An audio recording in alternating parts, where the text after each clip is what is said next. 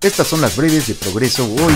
Empleados del Ayuntamiento de Progreso trabajan intensamente en la zona turística con el fin de que Progreso muestre su mejor cara durante el Tianguis Turístico 2021.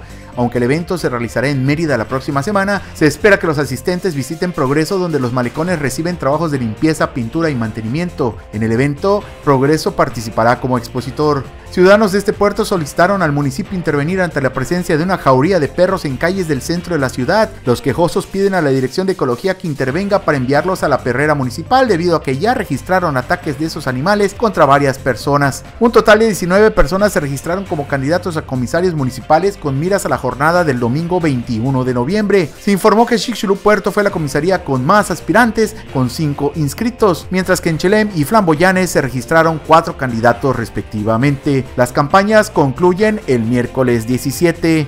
Informando para ti, progresohoy.com.